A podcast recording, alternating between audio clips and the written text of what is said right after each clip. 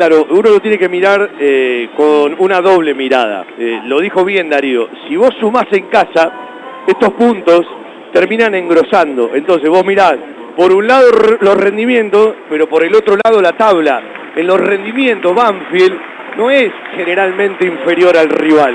Y hoy tuvo momentos para ganarlo como también tuvo momentos para perderlo. Pero cuando vos sumás uno, sin tener muchos resultados a favor en casa, es como que no engrosás demasiado el lugar en la tabla de posiciones. Mucho empate, alguna derrota, si no hay algún triunfo en el medio o alguno consecutivo, te va desinflando en la tabla más que inflarte. Siempre es un buen punto jugando en La Plata frente al estudiante del ruso Zielinski, que claro está, no vive su mejor momento en el torneo, no está en su mejor momento futbolístico y tiene de manera consciente o inconsciente la cabeza en lo que viene frente al Atlético Paranaense en la seducción, en la búsqueda de la Copa Libertadores de América. Banfield tuvo lo mejorcito en el final de cada tiempo para poder resolverlo contra el arco rival. La de Ursi en el palo, por citar dos, y aquella que tuvo hace un ratito en el final casi de este segundo tiempo como para poder mandarle al gol después de una contra interesante que terminó en el remate